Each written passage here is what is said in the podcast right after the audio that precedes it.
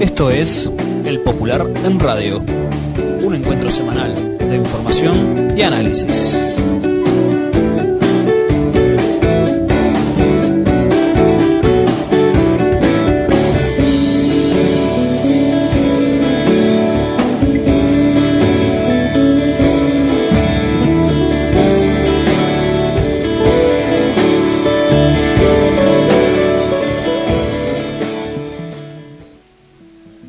Buenos días a todas y todos. Esta es una nueva edición del Popular en Radio, un espacio de comunicación con los comunistas, los frente amplistas, los militantes sindicales y sociales y con todos los hombres y mujeres interesados en la política y en profundizar el proceso de cambios en nuestro país. Agradecemos todos los mensajes recibidos por mail, por teléfono y personalmente. Esto es El Popular en Radio. Como todos los martes y los viernes nos encontramos aquí por el Popular en Radio, en CX30 Radio Nacional 1130 AM, también por la web de la radio, radionacional.com.uy. Luego esto va a estar colgado inmediatamente en el portal del Popular, www.elpopular.uy, y eh, reiteramos el saludo porque también a partir de la semana pasada estamos saliendo los martes y los viernes a las 18.30 horas por FM Utopía 89.9 en 33. Vamos a ir contándoles en los otros departamentos que se van a ir incorporando a la, a la difusión de este programa.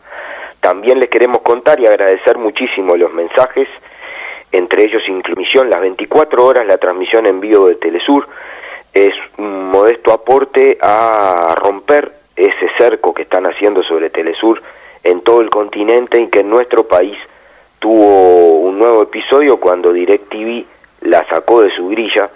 Era la única plataforma por la cual se la podía ver en Montevideo y una de las pocas por las cuales se la podía ver en todo el país, porque hay cables del interior que sí tienen a Telesur en su grilla, los cables privados de Montevideo no la tuvieron nunca, nunca la pusieron, y por lo tanto es este esfuerzo modesto desde el portal del Popular para que todas y todos puedan ver las 24 horas del día la transmisión en vivo de Telesur y no dejemos que unos pocos que tienen mucho poder en los medios de comunicación eh, decidan qué podemos ver y qué no. Así que agradecemos mucho los saludos, el reconocimiento de los compañeros y las compañeras de Telesur. Ahí está, en el portal, la señal las 24 horas para que ustedes la puedan ver. Eh, vamos a empezar hoy un homenaje especial porque hoy 26 de mayo cumpliría 100 años Luisa Cuesta. Eh, Luisa nació de una familia muy humilde y a los 5 años perdió a su mamá.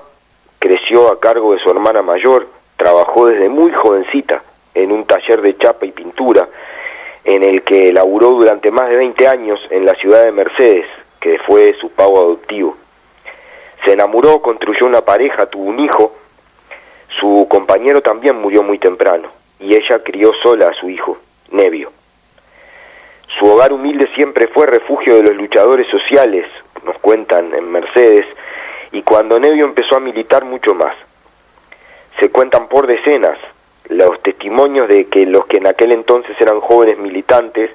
y que decían que en la casa de Luisa nunca faltó un plato de comida, aunque había muy poco, pero siempre se compartía.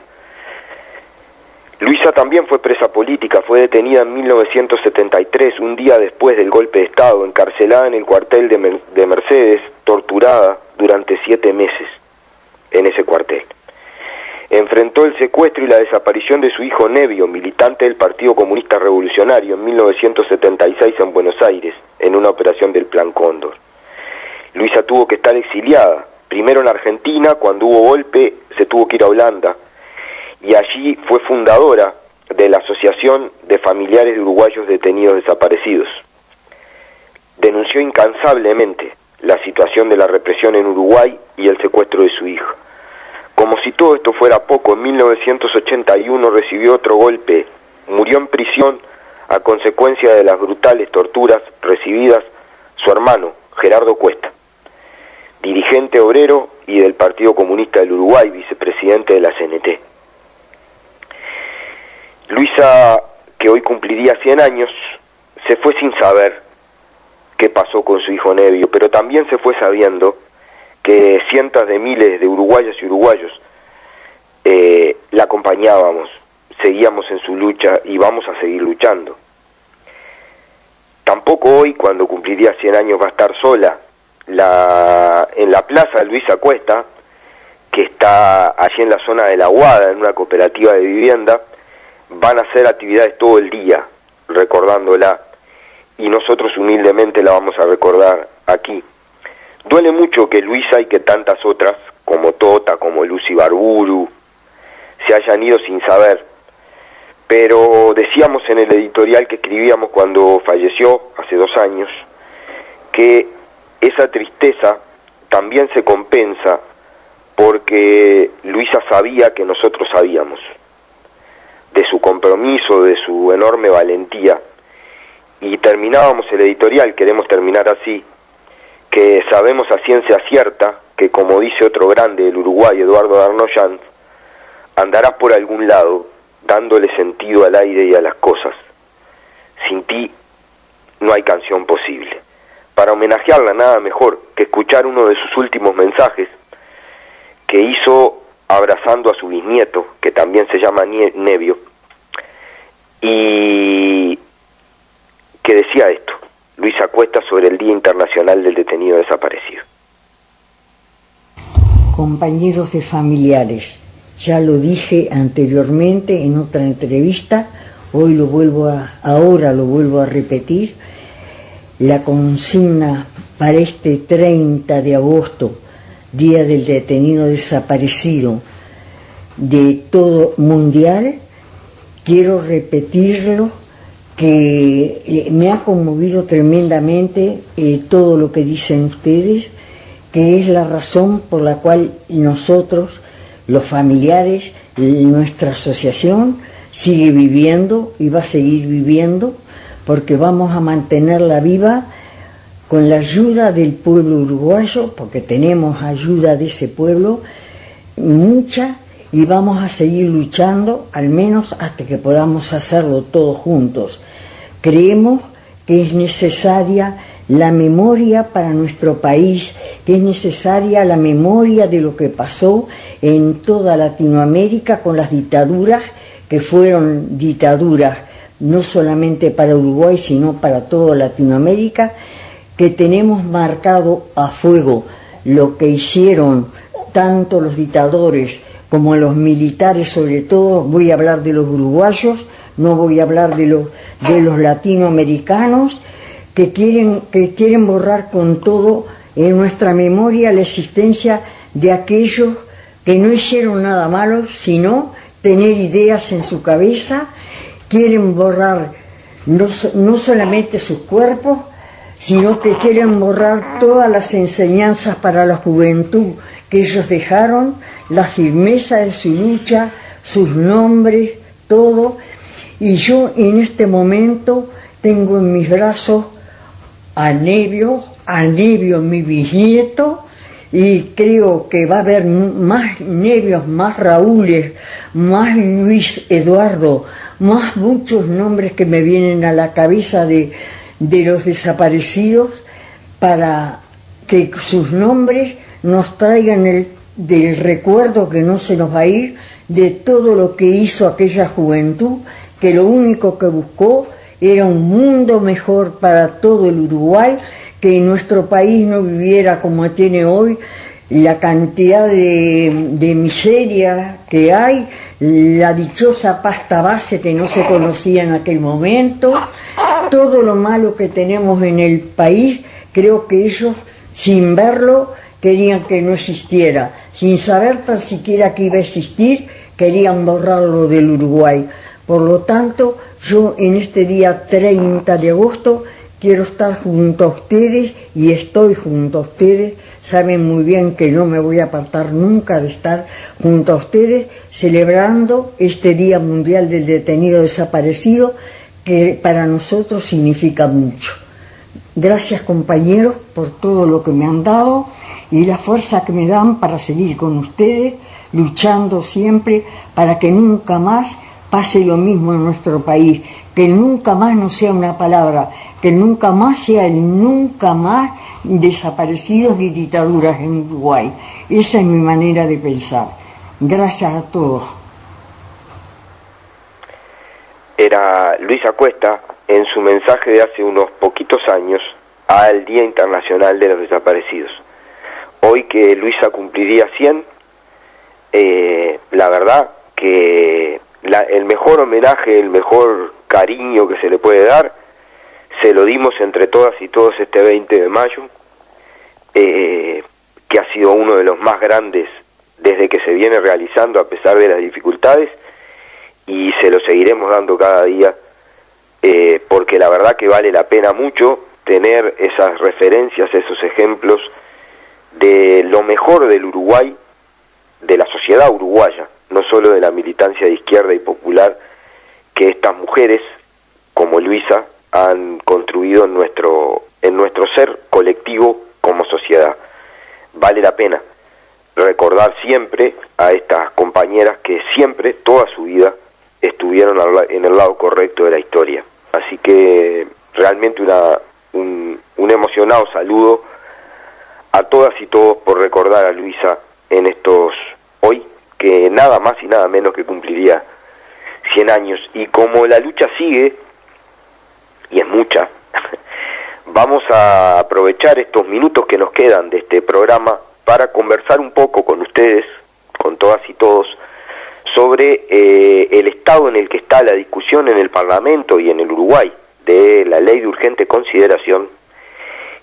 porque hay mucha confusión en la información que se ha dado y está bueno ratificar algunas cosas. La ley de urgente consideración va a pasar hasta, está entrando ya a ser votada en la comisión eh, de especial que se creó en el Senado para su consideración. Como ustedes saben, las leyes de urgente consideración son una excepcionalidad en la Constitución en el Uruguay y tienen un plazo establecido eh, en, en, el Parlamento en general de 90 días para ser aprobado, 45 días en la Cámara por la que entran, que es eh, en este caso el Senado, vence el 5 de junio. Además es tan excepcional que en el caso de no pronunciarse la Cámara se daría por aprobada igualmente tal como está. En esta ley, fruto de la discusión que se dio en la comisión, donde es bueno recordar que en principio la coalición de derecha que gobierna no quería recibir ninguna eh, delegación, la agenda que planteó la mayoría oficialista en la comisión fue recibir solamente a las eh, reparticiones del Estado que tenían que ver con los, con los artículos del proyecto de ley. Está clarísimo que los ministros y las reparticiones del Estado tenían que ir, eso está fuera de discusión, por supuesto que sí, pero no habían planteado ninguna organización, inclusive un senador de Cabildo Abierto, no Manini, llegó a decir que eh, no había que recibir a las organizaciones sociales que planteaba el Frente Amplio porque era una organización de fachada de la izquierda. Es decir, que no había que escuchar a nada de la sociedad. Se discutió, se peleó, y obviamente no todo el mundo es tan reaccionario como ese senador de Cabildo Abierto, y eh, se aceptó que se invitaran y participaron más de 60 organizaciones, cerca de 70, en esta comisión. Tuvieron 20, entre 20 y 30 minutos para exponer sobre una ley de 502 artículos. Ese fue el caso del PCNT, por ejemplo. Eh, la inmensa mayoría de estas delegaciones hizo severísimos cuestionamientos al contenido de la LUC en todos sus artículos. La, mm, para decir alguna cosa, por ejemplo, el Instituto de Derecho Penal, cuyos integrantes son insospechados de ser de izquierda, dijo que sería un gravísimo retroceso contradictorio con la Constitución y con varias parte de la legislación internacional que Uruguay eh, ha ratificado, el capítulo sobre seguridad, que tiene más de 100 artículos. Lo propio hizo el relator de libertad de expresión de la OEA, Edison Lanza. Se puede decir cualquier cosa de la OEA, menos que sea afín al Frente Amplio, que sea una organización de fachada del Frente Amplio, como dijo este legislador cabildante. El relator de libertad de expresión de la OEA expresó que eh, la ley de urgente consideración vulnera, afecta derechos fundamentales como la libertad de asociación, la libertad de manifestación, la libertad de expresión. Eh, incluso eh, estableció que hay un, mucha preocupación que hay un artículo que eh, deroga una norma que se votó con el Frente Amplio y que restituye la posibilidad de declarar de, de interés de seguridad nacional y por lo tanto confidenciales las informaciones sobre violaciones a derechos humanos y crímenes de lesa humanidad, que específicamente una ley votada durante los 15 años de gobierno del Frente Amplio prohibía que fuera declarada confidencial. Eh, o sea que también eh, hay un artículo de la ley que eh, por lo menos puede dificultar la investigación de los crímenes de lesa humanidad, por no decir directamente que está pensada para favorecer la impunidad. Esto porque en la discusión y en los planteos ha habido avances, sin ningún lugar a duda. La ley que se está poniendo a votación en el Parlamento, en la comisión del Senado, no es la misma que la que entró. Se modificaron más de 300 artículos y se sacaron 35 artículos de ella. Algunos muy importantes, como es el caso de los dos artículos que ya estuvimos hablando aquí lo hemos informado en el Popular, más lesivos para Antel, aquellos que obligaban a Antel a compartir su infraestructura con la competencia eh, con las transnacionales que compiten con Antel. Eh, esos dos artículos fueron sacados de la ley. Se ha modificado también y se está viendo en estos momentos cuál es la redacción definitiva que tiene que ver en torno al tema de la refinación, de la liberación, de la pérdida del monopolio de ANCAP, de la derogación del monopolio de ANCAP para la refinación e importación de combustible. Eh, también se quitaron algunos artículos que eran muy peligrosos en torno al tema de habilitar la, que la propiedad de la tierra pudiera ser directamente por sociedades anónimas no nominativas, lo que provocaría varias cosas, entre ellas aumentar aún más lo que ya la ya escandalosa concentración de la propiedad de la tierra,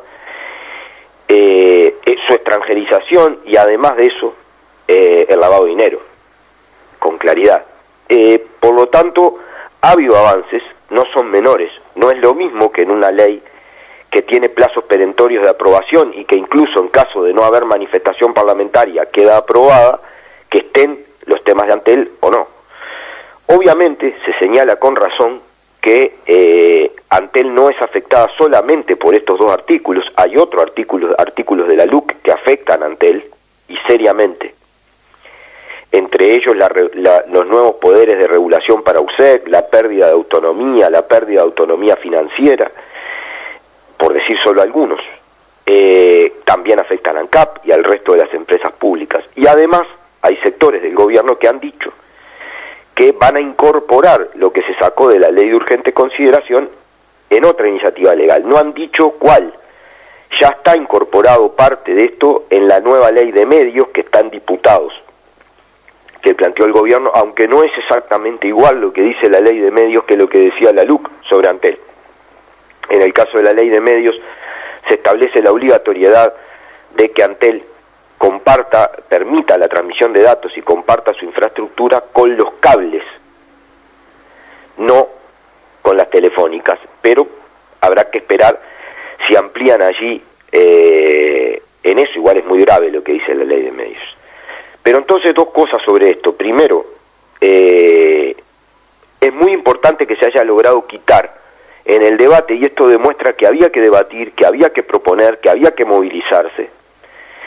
Eh, lo hizo el primero de mayo, lo han hecho varias movilizaciones obreras, sindicales, y ha jugado un papel muy importante la bancada de senadores del Frente Amplio, cuestionando y proponiendo para quitar cosas de la luz. También genera un problema hacia el futuro eh, va a haber que afinar muchísimo la táctica de cómo oponerse a esta ley en caso de ser aprobada. Que todo parece indicar que va a ser aprobada, porque de hecho la coalición de derecha tiene votos suficientes, tanto en el Senado como en diputados, para aprobarla. ¿Por qué? porque ha habido mucha discusión y se ha lanzado en muchos lados la idea del referéndum. Incluso hay algunos compañeros que permanentemente, como ahora, por ejemplo, mandan mensajes de que hay que empezar a juntar firmas ya. Bueno, compañero, hemos aclarado muchas veces, lo ha aclarado el PCNT, el Frente Amplio, etcétera, dos cosas. Primero, no se puede juntar firmas contra un proyecto de ley. O sea, solo se puede juntar firmas cuando la ley sea aprobada. Antes no se puede, porque no se puede, no se sabe cuál va a ser la, la, la definitiva y no existe el recurso a un proyecto de ley. Existe una ley votada. Por lo tanto, mal podemos empezar a juntar firmas hoy. Dos, eh, el tema también es definir en un ámbito muy amplio que contemple a todos los sectores del movimiento popular y del espectro político que quieran oponerse a esto sobre qué se va a hacer el referéndum y de qué manera. Y tercero, tengamos claro ahora que aunque se haga un referéndum contra la LUC, va a haber disposiciones contra Antel, contra ANCAP y, por ejemplo, la ley de medios y otras cosas más que no están contempladas en la LUC y que por lo tanto no, no, no caerían si hacemos un referéndum contra la LUC. Por lo tanto hay que pensar el desarrollo de la lucha, del avance de conciencia de la gente, de, de, la unidad más amplia para colocar perspectivas y propuestas diferentes con esa amplitud, con todas las aristas. Y no abrazarse a una sola iniciativa pensando que con eso arreglamos todo. Que seguramente habrá que tomar y discutir cómo. Porque además, la ley de urgente consideración no es un hecho aislado. Viene de la mano del tarifazo, del aumento del dólar, del incremento de los precios, del aumento del IVA, de la reducción de la inversión pública, de medidas insuficientes y parciales para atender el impacto económico y social de la pandemia, de la pandemia. Y todo eso ya ha llevado hoy a que en un mes y medio tengamos 100.000 pobres más, a que la pobreza supere el 10%, a que la inflación también supere después de muchos años el 10%, y hay que recalcar que los alimentos explican la mitad de ese aumento, el precio de los alimentos a que 120.000 trabajadores y trabajadoras estén en el seguro de paro, con ingresos reducidos al menos en un 40%. A eso hay que agregarle la indefinición sobre política salarial y negociación colectiva,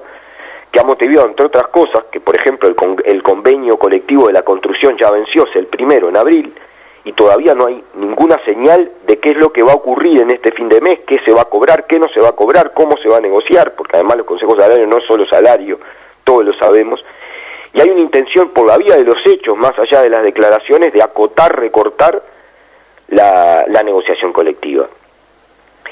Eh, hecho, ha llevado, por ejemplo, a que el ZUNCA haya desarrollado la semana pasada más de mil asambleas en todo el país, paros, concentraciones, reclamando que se convoque, no solo para la construcción, el Consejo de Salario. Eso ha provocado también que el PCNT discuta este miércoles, mañana, en su mesa representativa una jornada nacional de movilización y el reclamo, porque vencen la mayoría de los convenios ahora, y, y está claro que tiene que haber una respuesta a eso, que además de la LUC. Es muy importante en este plano la resolución de la mesa política del Frente Amplio de este sábado, que está colgada textual en el portal del Popular, que la pueden leer, calificando a la LUC como antidemocrática, inconstitucional y, y, y reaccionaria, conservadora en todos sus aspectos, y reclamando un gran frente con las organizaciones sociales para enfrentar sus efectos, también los siete proyectos y las cinco minutos de comunicación que presentó el FAN el Parlamento, aportando iniciativas concretas para atender la urgencia que no está siendo atendida, que provoca todo esto, porque es muy cómico sentir que el gobierno está haciendo las cosas bien. Yo los invito a que repasen todas estas cifras que acabamos de dar. Eso es hacer las cosas bien.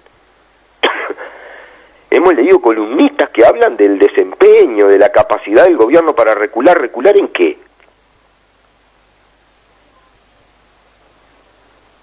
Si está generando estos efectos económicos ahora sobre la población, no en el futuro, ahora, ya, ya está pasando esto en, eh, en Uruguay, en Montevideo. Es muy importante también la propuesta que hizo un grupo de 50 científicos y especialistas coordinado por Tabaré Vázquez, ayudado por Miguel Fernández y Ricardo Eldich, que también está en el popular en el portal para que lo vean entero, con tres posibles escenarios de salida de la pandemia que motivó incluso que el presidente de la calle Pou haya ido a la casa de Tabaré Vázquez a reunirse con él y ver este, este, escenario planteado. La restauración conservadora está ocurriendo ya, es parte del programa de gobierno y es lo que motivó a la coalición de derecha acceder al gobierno y usar el peso del Estado para favorecer lo que siempre fueron sus objetivos políticos y sociales, desde los partidos políticos y desde las organizaciones empresariales que reclamaron esto permanentemente durante todos estos años. El asunto es cómo, desde una amplitud muy grande, se construyen alternativas y sobre todo organización popular que la sustente, no solo para resistir esto, sino para encontrar caminos aún en este escenario, de acumular fuerzas, de avanzar, de ir a conquistas importantes. Para eso hay que valorar mucho los pasos que se den, por más que sean parciales, entender que el retroceso nunca es absoluto, en ningún plano, y apostar mucho al fortalecimiento de la organización, a la difusión de la información, a la construcción de la unidad de las herramientas del pueblo, políticas y sociales, y ahí construyendo en cada momento espacios que nos permitan ir defendiendo lo conquistado, no dejando que lo arrasen, y además conquistando avances y atemperando el impacto de la crisis del capitalismo, la crisis de que, que aumenta muchísimo el COVID-19 y los efectos, sin duda, duros, retardatarios, que esta política económica y social que impulsa esta coalición de derecha ya está teniendo en nuestro país, más allá del COVID-19, y lo va a seguir teniendo. Dependerá de los niveles de lucha, de organización y sobre todo de unidad que logremos construir. Nos reencontramos el viernes, le dejamos un abrazo muy grande y nos vamos con la memoria de Luisa en el corazón. Esto es El Popular en Radio.